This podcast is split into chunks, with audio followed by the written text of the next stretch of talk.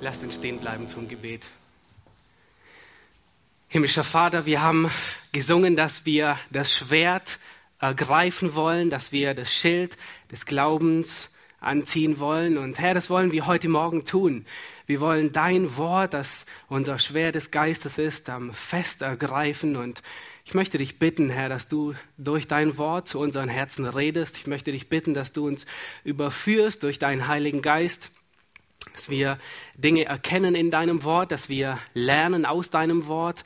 Ich möchte dich bitten, dass du uns von Sünde überführst, wo es notwendig ist. Ich möchte dich bitten, dass du unsere Herzen tröstest, dort, wo wir Trost brauchen und will dir von Herzen dafür danken. Bitte pflanze tief dein Wort in unsere Herzen, damit es dich verherrlicht und dir Frucht bringt. Amen. Amen. Ihr dürft Platz nehmen.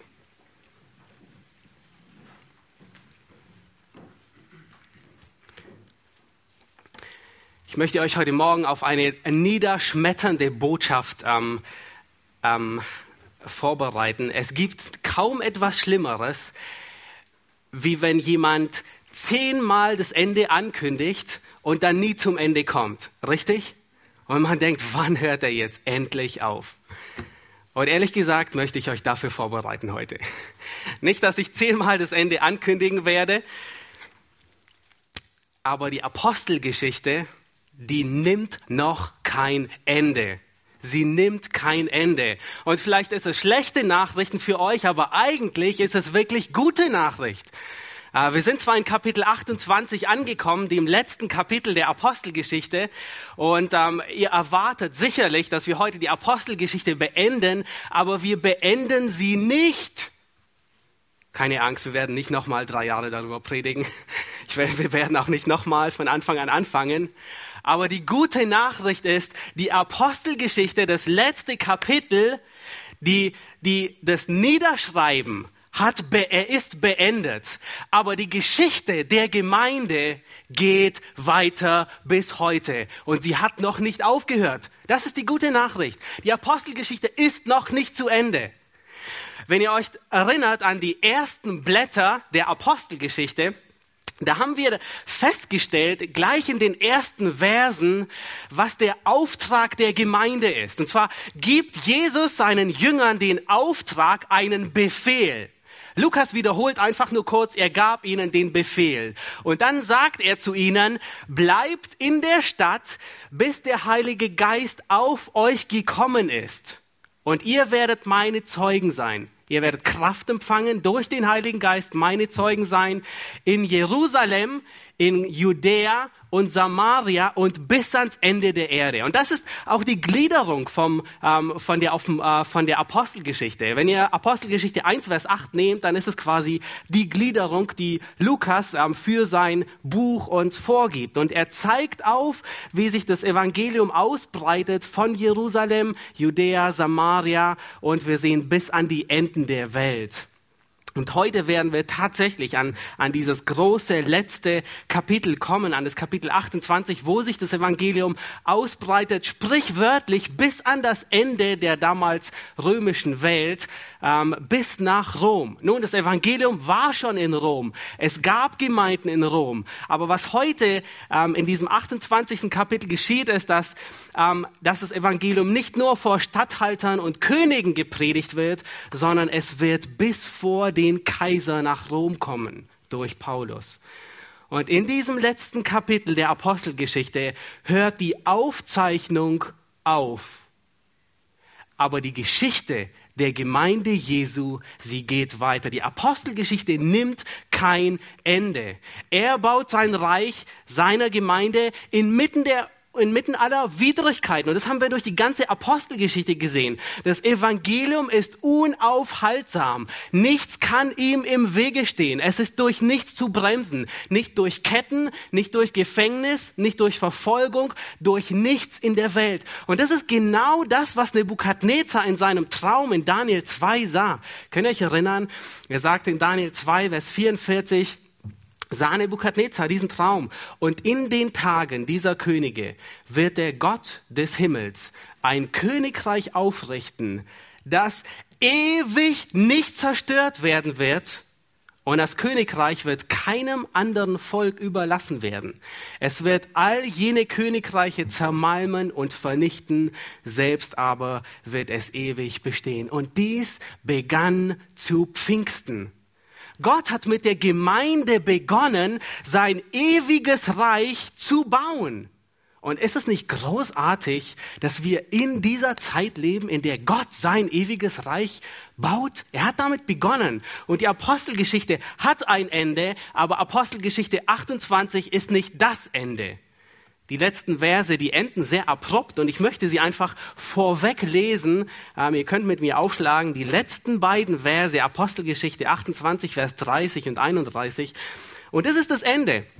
Da sagt, da sagt, da schreibt Lukas, Paulus aber blieb zwei Jahre in einer eigenen Mietwohnung und nahm alle auf, die zu ihm kamen. Und er verkündigte das Reich Gottes und lehrte von dem Herrn Jesus Christus mit aller Freimütigkeit und ungehindert.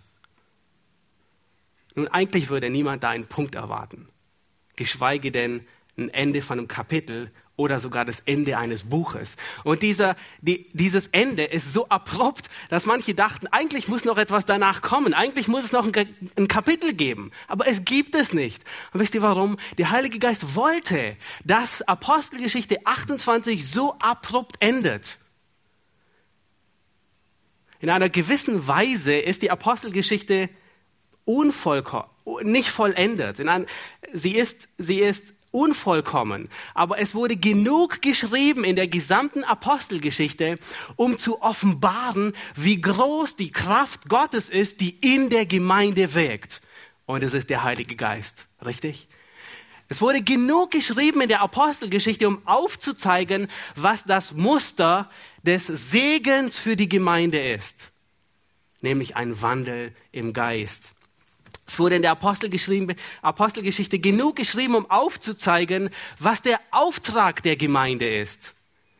Nämlich die Verkündigung Jesu Christi. Es wurde genug geschrieben, um aufzuzeigen, was die Gefahren der Gemeinde sind. Nämlich Sünde, Ehrlehre, Toleranz von Sünde in der Gemeinde. Es wurde genug geschrieben, um aufzuzeigen, was die Priorität der Gemeinde ist nämlich Gottes Wort zu lehren und die Unerreichten zu erreichen.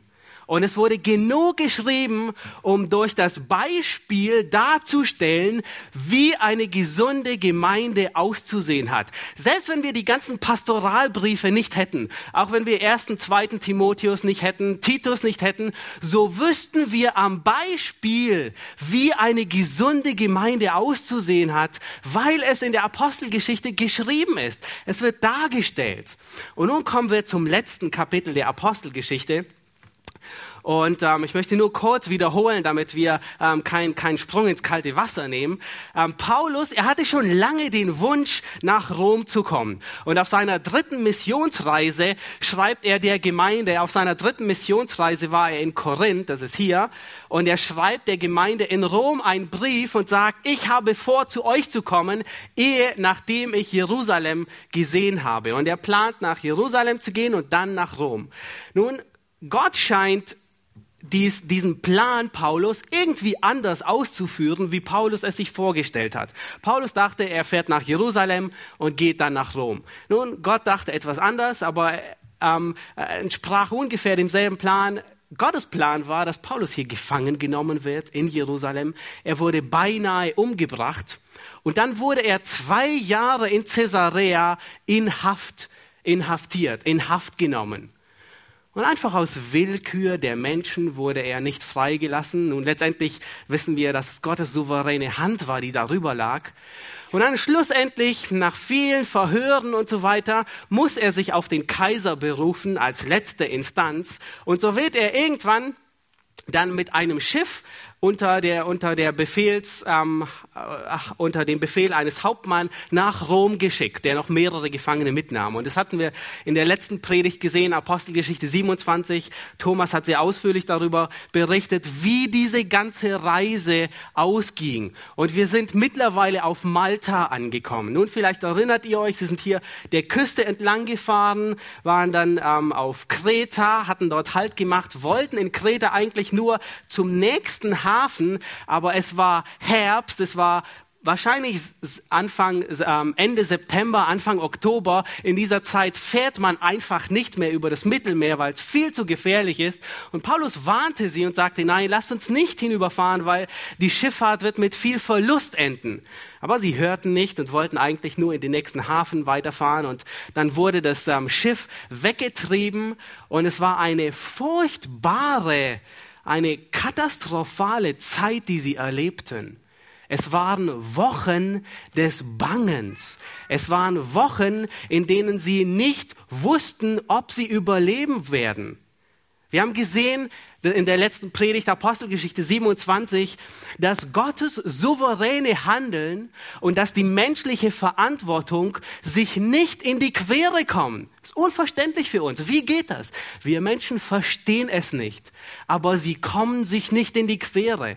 Und wir haben gesehen, dass Paulus selbst in dieser, in dieser entrüstenden Situation, in der alles verloren scheint, sich als ein hervorragender Leiter qualifiziert.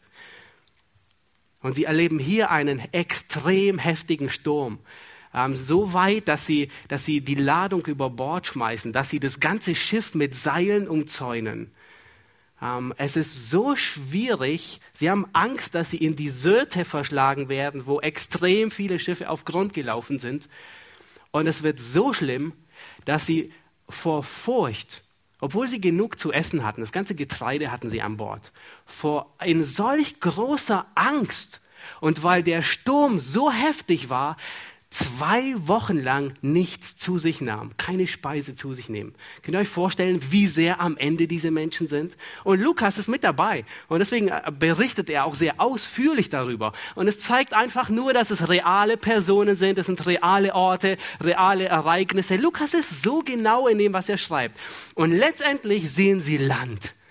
Ähm, mitten in der Nacht werfen sie Senkblei aus und merken, dass sie sich dem Land nähern. Und dann am Morgen dieses Tages, da sagt Paulus zu ihnen, nehmt Nahrung zu euch und er ermutigt sie, dass sie sich stärken, weil es zu ihrem Überleben dient. Dann werfen sie das ganze Getreide über Bord und dann versuchen sie auf die Bucht zuzusteuern, die sie sahen. Aber leider läuft das Schiff auf eine Sandbank auf, das Vorderteil ähm, beißt sich fest im Sand und der Sturm war so heftig, die Wellen so stark, dass das Hinterteil durch die Kraft der Wellen zerbrach. Und nun sind, ähm, ist der Hauptmann kurz davor ähm, oder die Soldaten wollen die Gefangenen alle umbringen, weil ansonsten müssten sie sterben an ihrer Stelle. Wenn einer der Gefangenen kommt, hätten sie die Strafe, die sie ertragen müssten, selbst bezahlen müssen. Das heißt, sie wären alle umgekommen. Das heißt, das Klügste, was man tut, man bringt sie alle um. Das heißt, man geht auf sicherer Seite. Aber der Hauptmann, er wollte Paulus retten und sagt, nein, wir bringen niemanden um. Und alle 276 Leute werden gerettet. Und sie kommen auf dieser Insel an, auf Malta. Und dann heißt es in unserem ersten Vers von Kapitel 28, als sie gerettet waren, da erfuhren sie, dass die Insel Melite heißt. Nun, Melite ist der griechische Name, heute sagen wir Malta dazu. Lass uns Vers 2 lesen. Die Einwohner aber erzeigten uns ungewöhnliche Freundlichkeit, denn sie zündeten ein Feuer an und holten uns alle herbei wegen des anhaltenden Regens und wegen der Kälte. Nun, es ist Mitte November. Auch im November ist es dort ziemlich kalt. Ein heftiger Sturm peitscht über die Insel. Es ist bitterkalt. Sie sind alle völlig durchnässt, frierend, kommen sie auf der Insel an und dann erfahren sie die Gastfreundschaft dieser Inselbewohner. Und sie drückt sich damit aus, dass diese Inselbewohner sie einladen und sie ein Feuer machen und alle dazu einladen, dass sie sich wärmen und trocknen können. Nun, es scheint so ein bisschen nebensächlich zu sein, diese, diese Aussage, aber diese scheinbar nebensächliche Aussage, die bekommt Gewicht, wenn wir uns überlegen, für wie viele Leute sie eigentlich Gastfreundschaft ähm, organisieren mussten. Erinnert ihr euch noch? 276 Menschen oder Seelen. Nun, das ist bei weitem mehr, als hier alle reinpassen würden. Das ist eine ungeheure Masse. Und nun stellt euch vor, allein die zu versorgen, zu beherbergen, allein ein Feuer zu machen, an dem sich alle wärmen können und an dem sie ihre Kleider trocknen können. Das war die direkte Not, die sie jetzt hatten. Und so ein riesiges Feuer, an dem sich 276 Menschen wärmen und trocknen können, es braucht unermesslich viel Nachschub. Und es musste immer Holz nachgelegt werden. Und wir sehen, dass Paulus nicht nur ein qualifizierter Leiter ist, der weiß, wo er hingeht und anderen Befehl geben kann, sondern er ist einer, der mit Hand anlegt. Und das tut er. Und er greift in einen Haufen Reisig, um diesen Haufen aufs Feuer zu legen. Doch offensichtlich war einer dieser Äste nicht ganz tot. Er war lebendig. Und es war eine Schlange, die aufgrund der Hitze ähm, an seine Hand fuhr und ihn biss und sich daran festbiss. Nun, Paulus, er, er reißt sie und schleudert sie einfach ähm, wieder zurück ins Feuer. Und einige der Ausleger, die sind nun so, ähm, so gerissen zu sagen, das war keine Giftschlange, sondern einfach eine Natter, eine Grasnatter. Nun, aber wir können mit, mit Sicherheit sagen, dass es eine Giftschlange war. War mit absoluter Sicherheit eine Giftschlange. Warum? Die Leute, die Einheimischen dieser Insel, lasst uns Vers 6 lesen. Da steht nämlich, sie aber erwarteten, er werde anschwellen oder plötzlich tot niederfallen. Nun, sie kannten den Unterschied zwischen einer ungefährlichen Natter und einer Giftschlange. Aber offensichtlich wussten sie, das ist eine Giftschlange, die ihn gebissen hat und sie warteten regelrecht, dass er um anschwillt und plötzlich tot niederfällt. Das Einzige, was die Inselbewohner über Paulus wussten, war, dass er ein Gefangener war. Sie wussten nichts davon, wie Paulus sich als ein Mann Gottes auf diesem Schiff bewiesen hatte. Sie wussten nichts davon, wie er eigentlich zum Zusammenhalt und zur Errettung der ganzen, ähm, des ganzen Schiffes beigetragen hat. Sie wussten nichts davon. Das Einzige, was sie wussten, war, er, er, er trägt Ketten, er, er muss ein Gefangener sein. Und nun war es offensichtlich, also es war offensichtlich für sie, Paulus war ein Gefangener, sie zählten eins und eins zusammen. Er war dem sicheren Tod auf dem Meer entronnen, er hatte den Schiffbruch überlebt, eigentlich war er dem Tod geweiht. Und nun biss sich eine Giftschlange an seine Hand fest. In Vers 4 sagen sie, gewiss ist dieser Mensch ein Mörder. Er hat sich zwar aus dem Meer gerettet, doch die Rache lässt nicht zu, dass er lebt. Nun, was meint hier die Rache? Ähm, Elberfelder übersetzt.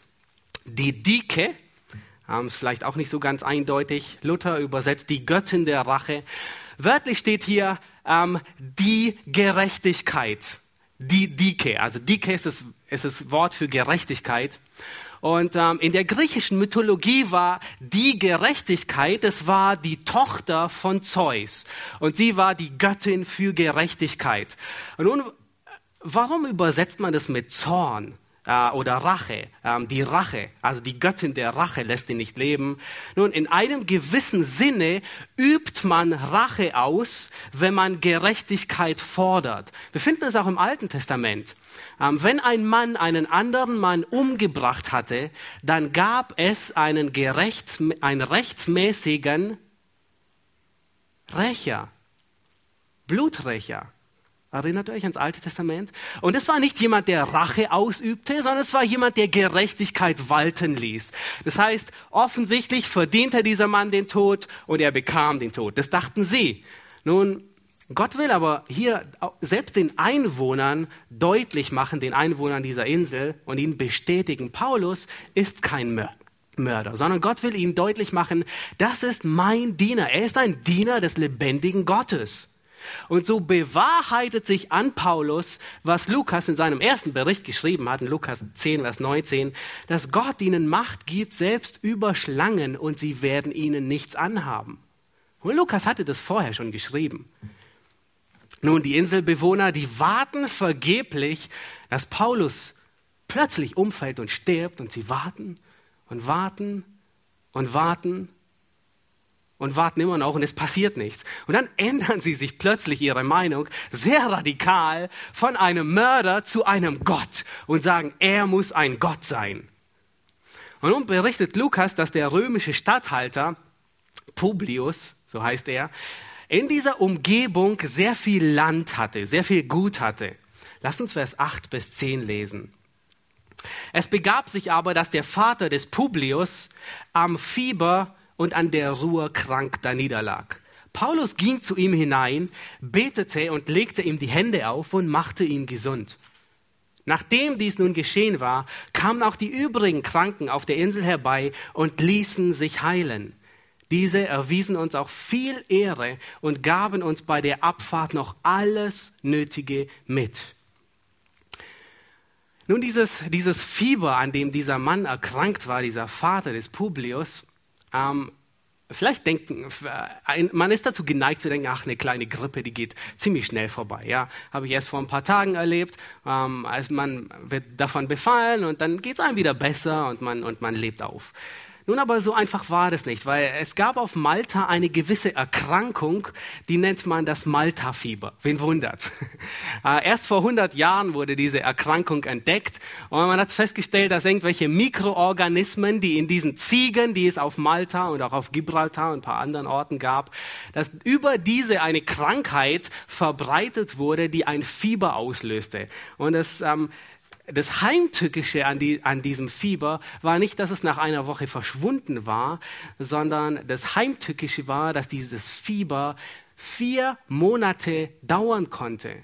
Und in manchen Fällen kam es sogar so lange zum Einsatz, dass, es, dass jemand zwei Jahre lang am Fieber erkrankt war.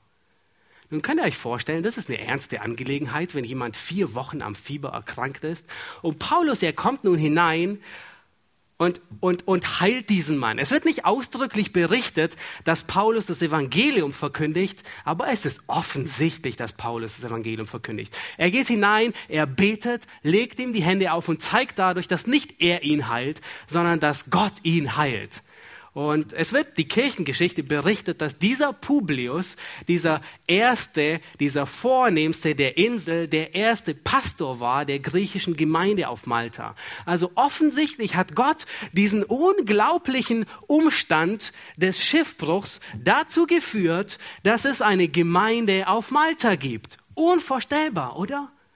Es ist unglaublich, wie Gott Umstände nutzt, um gewisse Dinge und um in gewissen Dingen zu einem Ergebnis zu kommen. Und Paulus, gleichgültig in welcher Situation er sich befand, er ließ sich durch widrige Umstände nicht aufhalten, Gott zu dienen und ihn zu verherrlichen. Nun Frage, kennst du Menschen, die sagen, wenn es mir wieder besser geht, dann werde ich Gott dienen?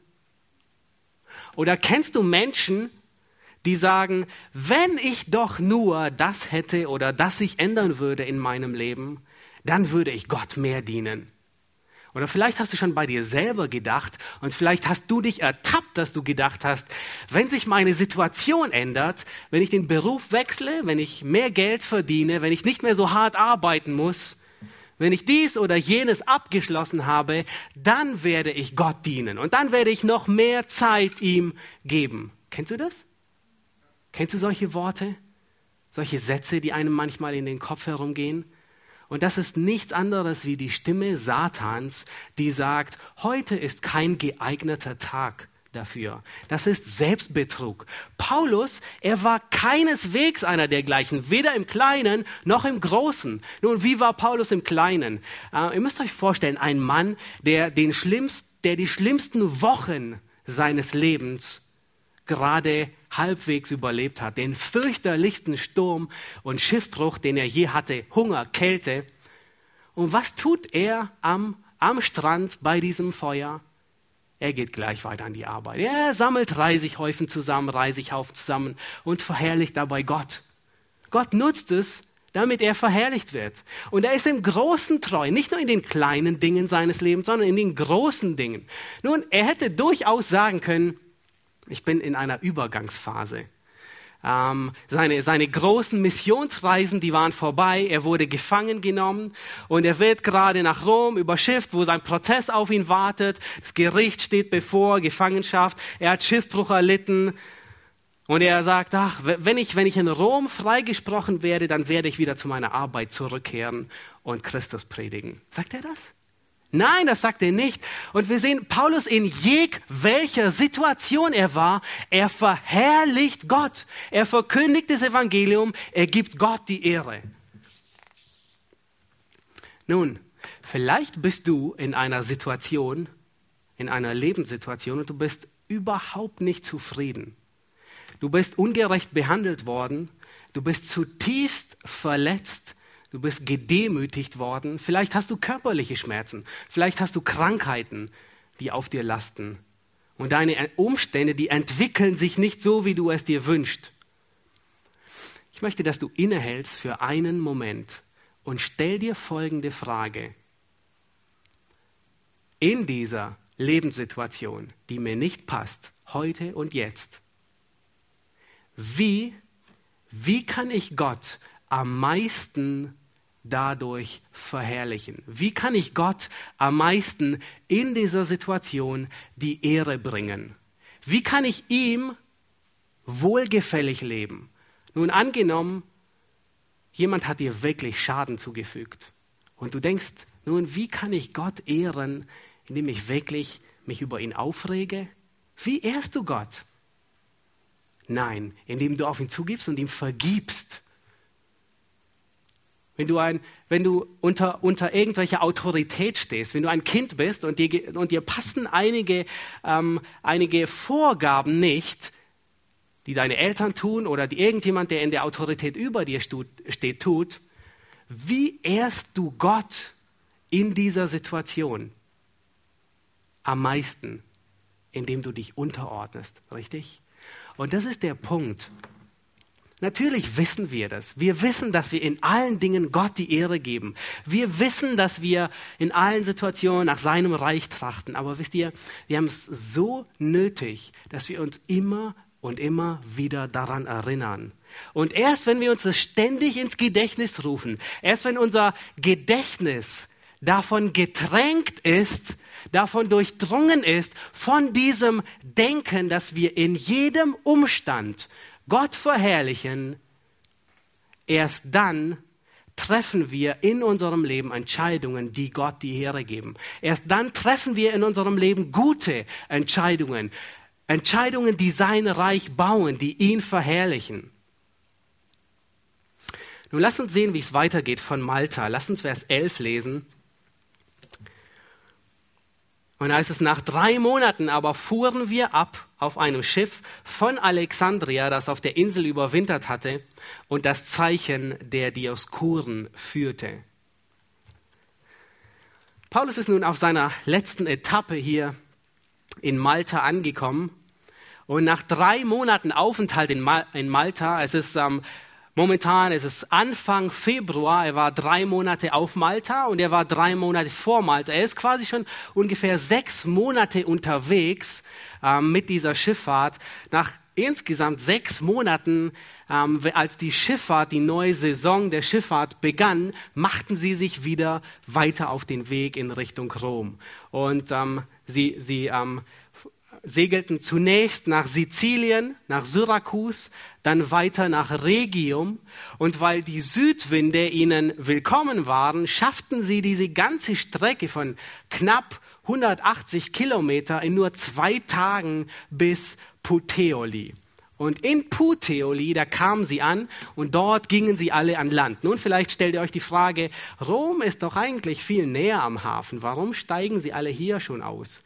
Ähm, die Antwort ist, es gab der damals noch keinen so großen Hafen in der Nähe von Rom, sodass Puteoli tatsächlich der nächste Hafen war für Rom. Und die steigen dort aus und ähm, es wird Paulus erlaubt, dass er sieben Tage sich bei den Brüdern aufhält. Und dann heißt es in Vers, ähm, und, dann, und dann gehen sie weiter zu Fuß in Richtung Rom. Und dann heißt es, dass Brüder aus Rom ihnen entgegenkamen bis nach Tre Taverns und bis zum Forum Appius. Nun, Paulus, er blieb sieben Tage in Puteoli. Wahrscheinlich hatte sich die Nachricht rumgesprochen bis nach Rom, dass er auf dem Weg ist. Und nun kommen Männer, ähm, Brüder aus Rom ihm entgegen und das ermutigt Paulus ungemein. Und wir wissen nicht warum, aber offensichtlich ist er ungeheuer entmutigt. Offensichtlich ist er wirklich, ist sein Herz ähm, traurig und wir wissen nicht warum, aber Lukas beschreibt uns, als diese Männer ankamen, da freute er sich und er fasste neuen Mut. Und diese gingen keine kurze Strecke, sie gingen 50 bis 65 Kilometer Paulus entgegen, um ihn zu treffen und ihm ihre Liebe zu offenbaren und das letzte Stück Weg bis nach Rom mit Paulus mitzugehen. Und Paulus wurde ungeheuer ermutigt und fasste neuen Mut. Nun, jedes Mal, wenn wir auf Gläubige treffen, stellen wir fest, dass wir zu einer großen Familie gehören. Geht's euch auch so? Letztens habe ich mit einer Frau, äh, mit einer älteren Frau telefoniert, die ähm, weit weg ist. Irgendwo in Israel war sie. Ähm, wir haben uns nie zuvor gesehen. Wir hatten, ähm, mussten ein, einige geschäftliche Dinge regeln und ähm, wir, wir haben geredet und kamen ins Gespräch und man merkte sofort, sie ist gläubig, ähm, ich bin gläubig. Man, man redete auf einer ganz anderen Basis. Und ich bin sicher, ihr habt das Ähnliche schon erlebt. Ja, da treffen sich zwei völlig unterschiedliche Menschen irgendwo irgendwo auf, auf dem Planeten und man merkt sofort, man gehört zu einer Familie. Und, da ist, und, und der Grund dafür ist, weil wir denselben Geist haben. Paulus sagt, wir sind alle durch einen Geist in einen Leib getauft worden. Das heißt, wir haben nicht dieselbe DNS, die, die durch unser Blut fließt, aber wir haben dieselbe geistliche DNS, denselben Geist, der in uns ist. Da ist nicht Jude oder Grieche, noch Sklave oder Freie. Alle Gläubigen sind zu einem Leib zusammengekommen. Und in einem gewissen, in einem gewissen Maße, in einer gewissen Art ist es, wenn jemand gläubig wird, ist es wie wenn man die Familie des Ehepartners mitheiratet. Nun, ähm, diejenigen von euch, die schon geheiratet haben, ihr wisst sicherlich, dass ihr nicht euren Ehepartner heiraten könnt, ohne die ganze Familie, ohne den Anhang mit dabei zu haben. Es ist unmöglich. Und in einem gewissen Sinne ist es ähnlich, gläubig zu werden. Du kannst nicht gläubig werden, gerettet werden, ohne in die ganze Familie Gottes aufgenommen zu werden. Du heiratest die ganze Familie mit. Und manchmal passt es uns, manchmal passt es uns etwas weniger. Aber es ist so, wir, wir sind, wir heiraten in die die große Familie hinein.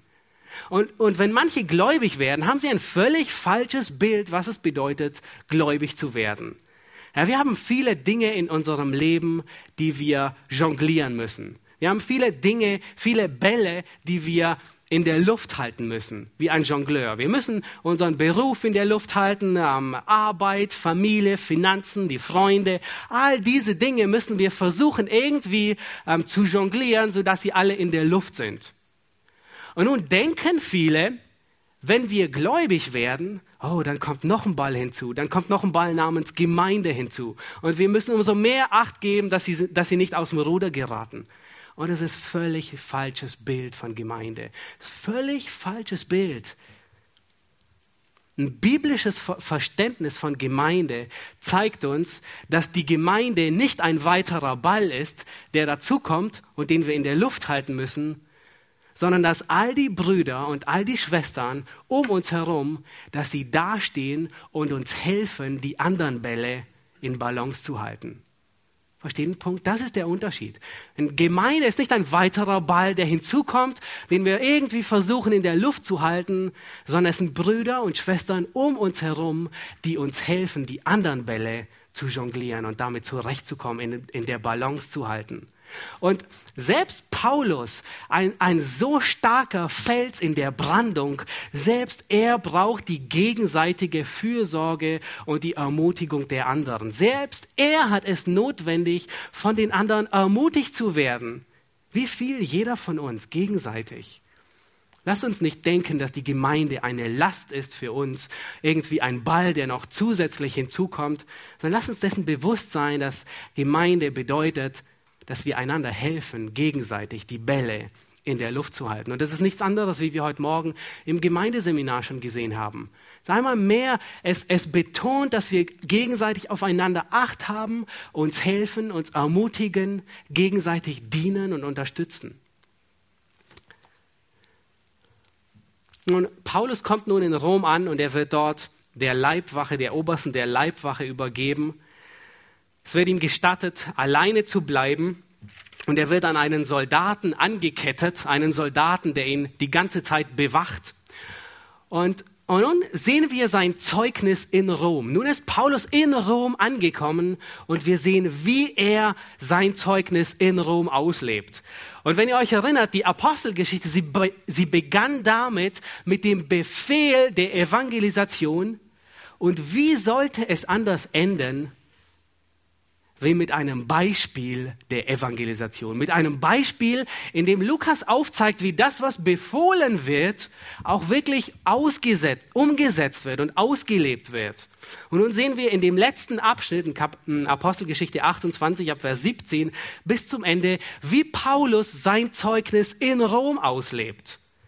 Nachdem Paulus nun in Rom angekommen war, lässt er keine Zeit verstreichen, sondern er ruft die Vornehmsten der Juden. Lass uns kurz diese Verse lesen. Apostelgeschichte 17, äh, 28, Vers 17. Es geschah aber nach drei Tagen, dass Paulus die Vornehmsten der Juden zusammenrief. Und als sie versammelt waren, sprach er zu ihnen, ihr Männer und Brüder, obwohl ich nichts gegen das Volk oder die Gebräuche der Väter getan habe, bin ich von Jerusalem aus gefangen in die Hände der Römer ausgeliefert worden. Diese wollten mich freilassen, nachdem sie mich verhört hatten, weil keine todeswürdige Schuld bei mir war. Da aber die Juden widersprachen, war ich genötigt, mich auf den Kaiser zu berufen. Doch keinesfalls habe ich etwas gegen mein Volk zu klagen. Aus diesem Grund also habe ich euch rufen lassen, um euch zu sehen und mit euch zu sprechen, denn um der Hoffnung Israels willen trage ich diese Ketten. Nun, wir müssen uns vorstellen, was hier vor sich geht. Paulus hatte schon lange den Wunsch, nach Rom zu kommen und Rom zu besuchen. Und sein Wunsch war, zu evangelisieren, das, das Wort Gottes zu predigen. Und nun kommt er nach Rom und er folgt seinem Prinzip, wie er es in jeder Stadt tut. Und wie sah dieses Prinzip aus? Er geht zuerst zu den Juden. Nun, warum in aller Welt geht er zu den Juden? Nun, in diesem, in diesem Fall konnte er nicht zu ihnen hingehen, er lag in Ketten, aber er lässt sie zu sich rufen. Wir wissen aus der Geschichte, dass es zu der Zeit ungefähr sieben bis zwölf Synagogen in Rom gab und ähm, jede Synagoge hatte mehrere Älteste oder Vorsteher dieser Synagoge. Und nun hat Paulus all diese Männer zu sich eingeladen. Es heißt, die Vornehmsten der Juden, all die, die zuständig waren für die Leitung. Und er konnte nicht zu ihnen hingehen, also ruft er sich zu sich. Warum geht er immer zuerst zu den Juden und nicht zu den Heiden? Er war der Heidenapostel. Nun wäre er zuerst zu den Heiden gegangen, dann wäre die jüdische Tür für immer geschlossen geblieben. Aber er geht zuerst zu den Juden und weiß, nach einer Weile werden einige das Evangelium ablegen, ablehnen, aber er weiß auch, dass viele es annehmen werden. Genau wie in diesem Text. Es waren einige, später werden wir sehen, dass einige gläubig wurden. Und es ist ein Prinzip, dass er erst zu den Juden geht und wenn die die Türe schließen, dann geht er zu den Heiden. Nun, in der Zwischenzeit war auch das Gebot von, Kleider, äh, von, von Kaiser Claudius wieder aufgehoben. Er hatte vor mehreren Jahren, hatte er alle Juden aus Rom hinausgeworfen. Und Nero, der dann später an die Macht kam, er hatte dieses ähm, Verbot wieder aufgehoben. Und so sehen wir, dass wieder Juden dort waren. Aber Paulus, ähm, er will nun seine Landsleute, seine Juden für das Evangelium gewinnen. Und da, dabei hat er eine Schwierigkeit. Er muss erklären, wie er in Fesseln gekommen ist. Er muss ihnen erklären, warum er als, als, ähm, als Gefangener in Ketten vor ihnen ist. Das ist ein schwieriges Problem und er beginnt nun seine letzte Verteidigungsrede, die hier aufgeschrieben ist in der Apostelgeschichte, die sechste insgesamt, und verteidigt sich vor ihnen und sagt, nun, ich habe nichts gegen mein Volk einzuwenden.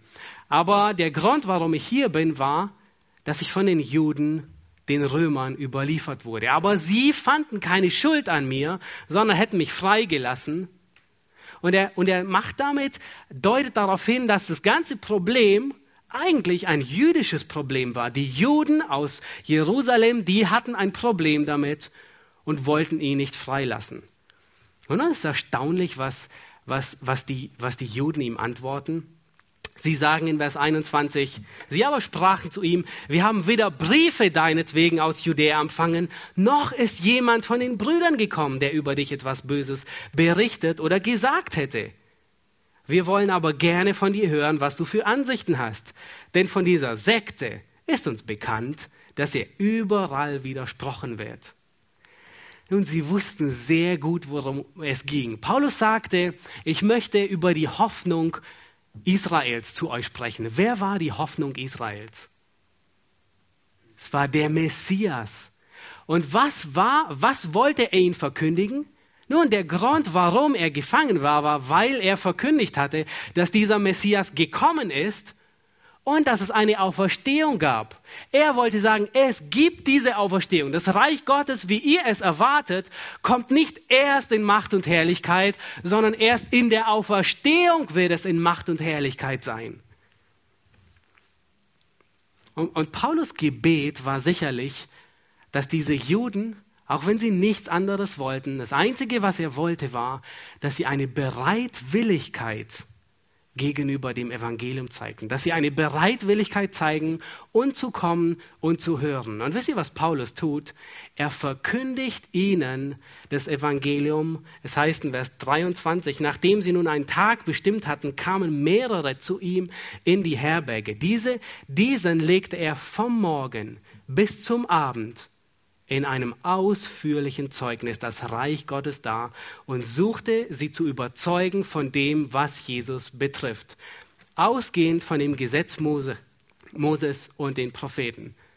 Das heißt, diese, diese Juden, die Vorsteher, sie kommen zu Paulus in die Herberge, wo er angekettet ist an diesen Soldaten und Paulus legt ihnen das Gesetz und die Propheten aus, von morgen bis zum Abend. Und alles, was er tut, alles, was er will, ist, so, sie zu überzeugen, dass dieser Jesus der Messias ist.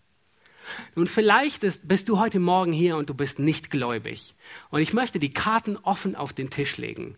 Das Einzige, was wir von dir möchten, das Einzige, was wir bezwecken, ist, dass wir dich überzeugen, dass Jesus der Christus ist. Wenn du nicht gerettet bist, ist es unsere einzige Absicht, dass du erkennst, Jesus ist der Messias. Und wenn du ihn nicht hast, dann wirst du von Gott gerichtet und du wirst von ihm verdammt werden. Und, und mach dir nichts vor, es gibt keinen neutralen Boden. Es gibt keine neutrale Zone, es gibt keine Schweiz im christlichen Glauben. Es gibt nur ein Für oder ein Wider. Du kannst nicht dich in die Mitte entscheiden. Du musst dich für Christus oder gegen ihn entscheiden. Und wir sehen genau das tun die Juden hier. Es gab keine neutrale Zone. Die einen, sie glaubten und die anderen waren ungehorsam. Die einen taten Buße und glaubten an das Evangelium und die anderen gingen weg und verabscheuten den christlichen Glauben. Nun, bevor wir die nächsten Verse lesen, möchte ich, dass ihr, möchte ich auf, auf etwas, dass ihr euer Augenmerk auf etwas richtet. Paulus, er, er beginnt nun hier Jesaja zu zitieren und er richtet es an die, die weggehen, ohne zu glauben. Lasst uns Vers 25 lesen. Da heißt es, dass da sie sich nicht einigen konnten, trennten sie sich, nachdem Paulus das eine Wort gesagt hatte. Und nun zitiert Paulus Jesaja. Trefflich hat der Heilige Geist durch den Propheten Jesaja zu unseren Vätern geredet, als er sprach: Geh hin zu diesem Volk und sprich. Mit den Ohren werdet ihr hören und nicht verstehen, und mit den Augen werdet ihr sehen und nicht erkennen, denn das Herz dieses Volkes ist verstockt, mit den Ohren hören sie schwer, und ihre Augen haben sie verschlossen, dass sie nicht etwa mit den Augen sehen, mit den Ohren hören und mit dem Herzen verstehen und sich bekehren und ich sie heile. Ich möchte, dass wir hier einen Moment ausharren und uns überlegen, was Paulus zu ihnen sagt. Das ist nicht das erste Mal, dass jemand diese Worte zu den Juden sagt. Wir müssen uns vorstellen, wo Paulus ist. Diese Verse beschreiben den Zustand des Volkes Israel. Sie wollen dem Wirken des Heiligen Geistes nicht glauben, sondern widerstreben andauernd, sind andauernd ungehorsam. Und wisst ihr, wer diese Worte noch wiederholt hat? Jesaja hat sie gesagt zu seinem Volk. Johannes der Täufer zitiert dieselbe Passage aus demselben Abschnitt. Jesus zitiert aus derselben Passage. Und nun finden wir, Paulus zitiert ebenfalls dieselbe Passage auf die Israeliten. Wir müssen uns vorstellen, zeitlich, in welcher Geschichte das ist. Es ist keine, es ist wenige Jahre vor der Zerstörung Isra Jerusalems und bevor die Juden in die Zerstreuung, äh, bevor sie in alle Welt zerstreut werden. Es ist acht Jahre, nicht mal zehn Jahre, bevor Gott diese, diese Ölzweige ausreißt und er hatte schon andere Ölzweige eingepfropft. Es ist unmittelbar bevor, dass Paulus diese Worte sagt. Und das sind harte Worte, das sind Worte der Warnung. Er sagt, ihr widerstrebt alle Zeit, ihr wollt nicht gehorsam sein. Und, und der Kontext macht es sehr deutlich, dass einem, einem konstanten Nicht-Wollen, wenn der Heilige Geist zu einem spricht und man sagt immer Nein, dass ein, ein souveränes, göttliches Nein sagen folgt. Das heißt, wenn du, wenn der Heilige Geist, und das ist so wichtig, wenn du heute Morgen hier sitzt, wenn der Heilige Geist an deinem Herzen arbeitet und du ihm konstant widerstrebst, dann wird es eine Zeit geben, an der du nicht mehr Buße tun kannst. Und das ist eine harte Aussage. Das ist eine Warnung, die Paulus den Israeliten gibt. Er sagt ihnen, ihr wolltet nicht. Das heißt, ein Mensch legt konstant das Reden Gottes ab. Er will nicht und es folgt ein nicht mehr können. Lass dich, lass dich gewarnt sein, wenn du heute Morgen hier bist und Gott redet zu deinem Herzen, dann tue Buße und glaube an deinen Erretter. Es ist, es ist gefährlich, dem Wort Gottes zuzuhören und nichts zu verändern. Es kann sein, es gibt einen Tag, an dem du es nicht mehr ändern kannst.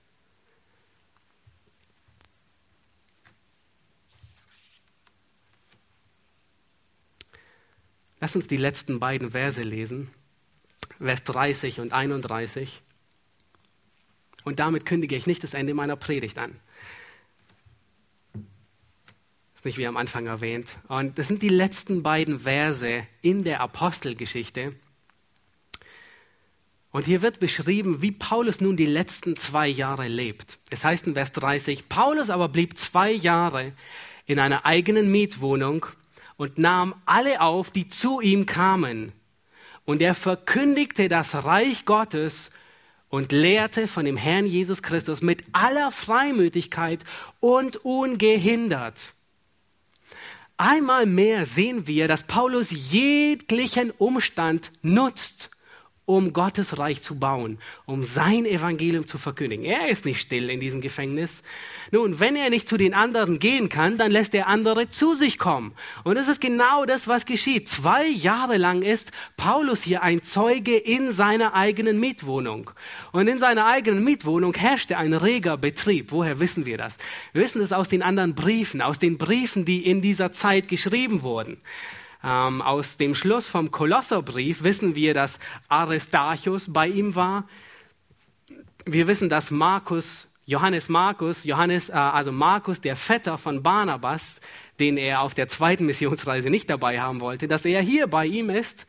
Wir wissen, dass Jesus, der Justus genannt ist, bei ihm ist. Wir wissen, dass Epaphras bei ihm ist. Wir wissen, dass Lukas, der Arzt, also der, der unsere Apostelgeschichte geschrieben hat, bei ihm ist. Wir wissen, dass Demas bei ihm ist. Und wir wissen, dass selbst die Abgesandten der Gemeinde bei ihm sind. Tychicus, Onesimus. Das heißt, diese ganzen zwei Jahre herrschte wirklich Hochbetrieb in dieser Mietwohnung. Den Philippern schreibt er, Und er tröstet dadurch die Philippa und sagt, ihr Philippa, macht euch keine Angst, weil meine Gefangenschaft, sie dient noch viel mehr zur Förderung des Evangeliums. Das heißt, wir sehen Paulus, der eigentlich in Ketten lag, angekettet an einen Soldaten. Er kann nicht rausgehen, aber seine Situation bewegt noch viel mehr die Förderung des Evangeliums. Und diese zwei Worte werden, das ist, das ist fast der, der Himalaya dieser, dieses Kapitels. Lukas besteht, betont hier diese beiden Worte. Er sagt, er verkündigt das Reich und lehrt von dem Herrn Jesus. Also das ist eigentlich dasselbe gesagt, nichts anderes. Ähm, aber er betont es und sagt mit aller Freimütigkeit und ungehindert. Da war niemand, der ihn hinderte. Er war schon gefangen. Er konnte nicht noch mehr gefangen werden. Er war schon gefangen, er konnte nicht umgebracht werden von den Juden. Die, die Römer sorgten für ihn gewisserweise. Sein Dienst erstreckte sich sogar bis in die kaiserliche Kaserne, obwohl er dazu gar keinen Zugang hatte. Nun Frage, wer war der eigentliche Gefangene in dieser Geschichte? War es Paulus? der so viel Freiheiten hatte wie sonst niemand zum Evangelium verkündigen? Oder war es die Soldaten, die an ihn gekettet waren und die ganze Zeit zuhören mussten? Wer war der eigentliche Gefangene?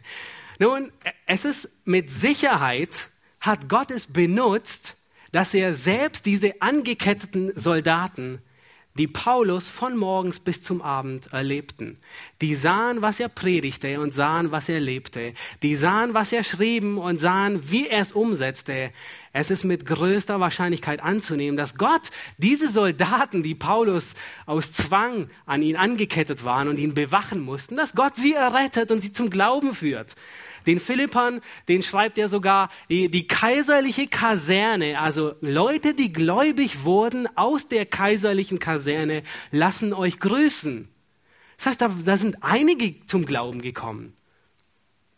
Und in dieser Zeit in der Paulus eigentlich außer Gefecht war. Eine Zeit, wo er menschlich gesehen eine Auszeit genommen hatte. Eine Zeit, in der, in der umständlich gesehen er das Evangelium nicht verkündigen könnte, konnte, tut er alles, um Gottes Reich noch mehr auszubreiten. Und in dieser Zeit werden unsagbare Briefe geschrieben. Nur einige, die wir haben, ist der Epheserbrief wurde zu dieser Zeit geschrieben, der Kolosserbrief wurde zu dieser Zeit geschrieben, der Philemonbrief wurde zu dieser Zeit geschrieben, Philippa wurde geschrieben. Wir wissen von einem Brief, der verloren gegangen ist an die Laodicea, der wurde zu dieser Zeit geschrieben und wahrscheinlich noch einige mehr. Das heißt, in dieser Zeit war Paulus nicht untätig, sondern er tat alles, um in diesen Umständen Gott die Ehre zu geben. Die Berichterstattung, die hört hier auf, aber die Geschichte der Gemeinde Jesu, die geht weiter. Das Ende der Apostelgeschichte wird nicht hier geschrieben. Das Ende der Apostelgeschichte wird im himmlischen Jerusalem geschrieben, vor dem Thron Gottes, wenn alle Gläubigen niederknien werden und Gott ihre Ehre geben werden. Dann wird das Ende der Apostelgeschichte geschrieben. Dann werden wir sehen, wie Gott sein Reich gebaut hat. Durch klein, durch groß, durch bedeutend, durch unbedeutend, durch Sklaven, durch Freie, durch arm und reich, durch Mann und Frau.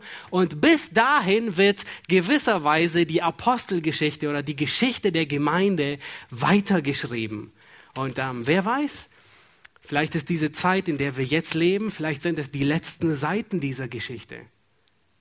Vielleicht sind es die letzten Seiten Gemeinde Jesu, die geschrieben werden. Aber sie werden im Himmel zu Ende verfasst werden, wenn alle dort sind. Nun, was wird geschrieben? Was wird in dieser ewigen Chronik niedergeschrieben? Es wird nicht alles niedergeschrieben. Lasst uns Apostelgeschichte 1, Vers 2 lesen. Ich möchte euch bitten, das aufzuschlagen.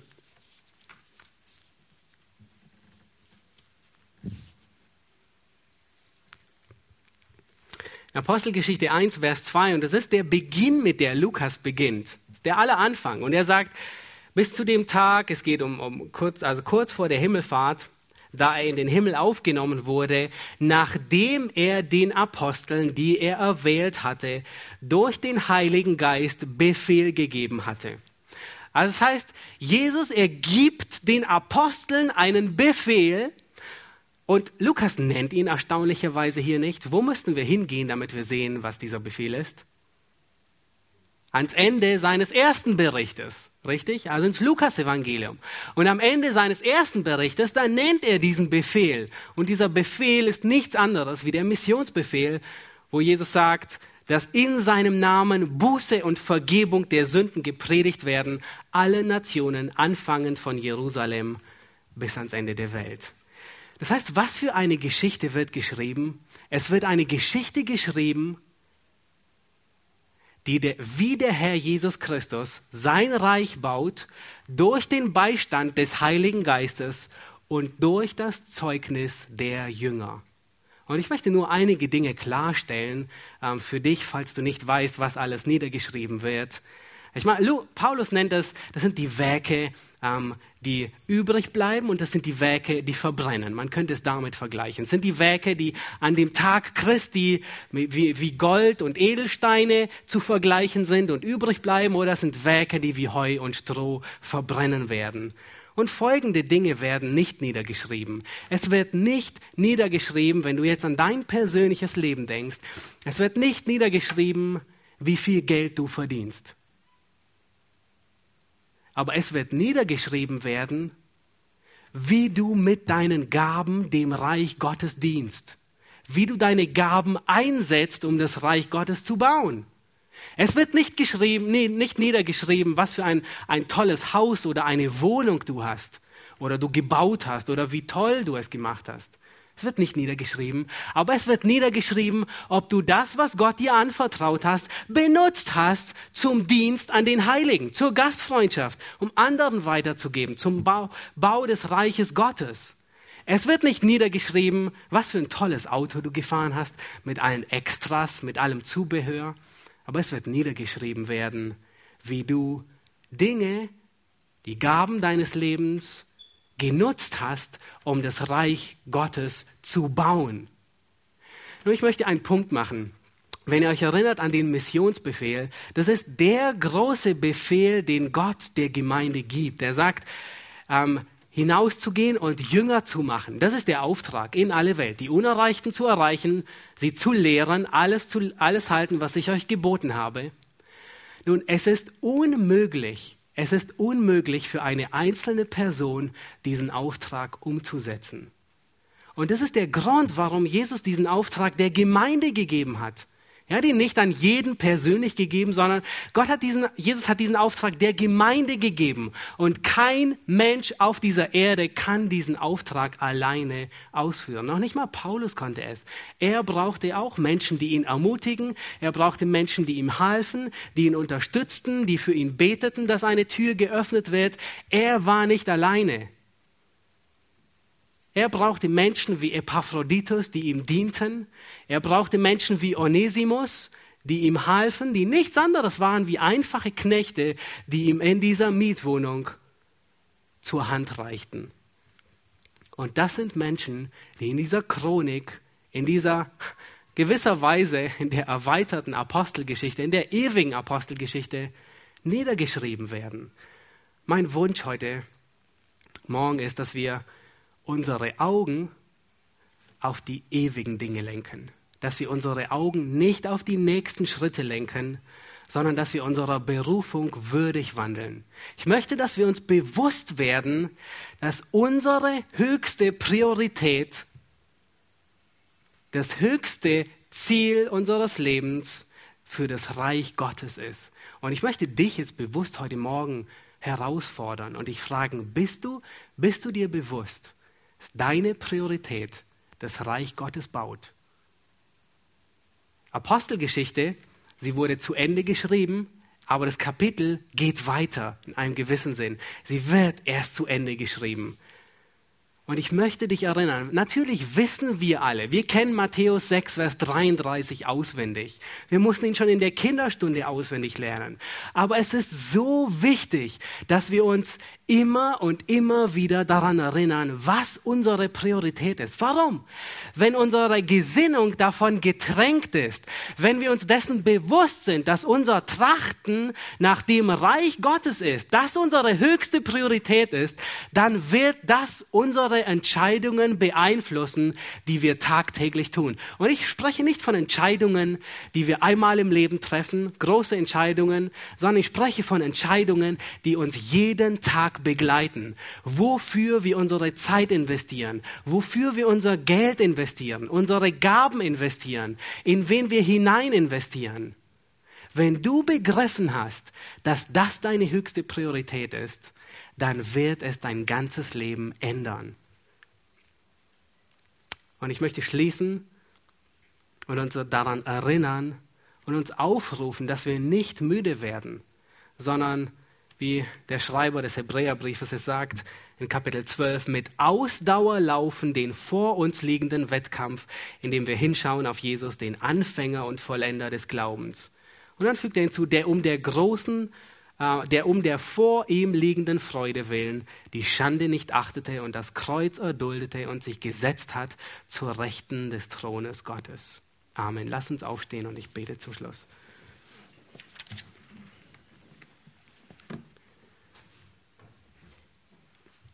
Himmlischer Vater, wir haben an, am Beispiel des Apostel Paulus gesehen, was es bedeutet, ein, ein Leben zu führen, das in jeden Umständen, seien sie manchmal noch so widrig, dich verherrlicht. Herr, er nutzte jede Möglichkeit aus, dein Reich zu bauen, dich zu verkündigen und dein Reich zu erweitern. Und Herr, wir möchten von ihm lernen. Wir möchten, wie wir ähm, wie der Schreiber des Hebräerbriefs uns lernt, auf die Vorbilder, auf die Glaubenshelden sehen und möchten von Paulus lernen und sehen, Herr, wie können wir in unseren alltäglichen Situationen, in unseren Situationen, die uns manchmal zuwider sind, wie können wir dir die Ehre geben? Herr, gib du Gnade, dass wir unser Leben darauf ausrichten, dass wir nach deinem Reich trachten, dass wir all unsere Wünsche, unsere Bedürfnisse danach ausrichten, dir zu gefallen und in dir zu wachsen.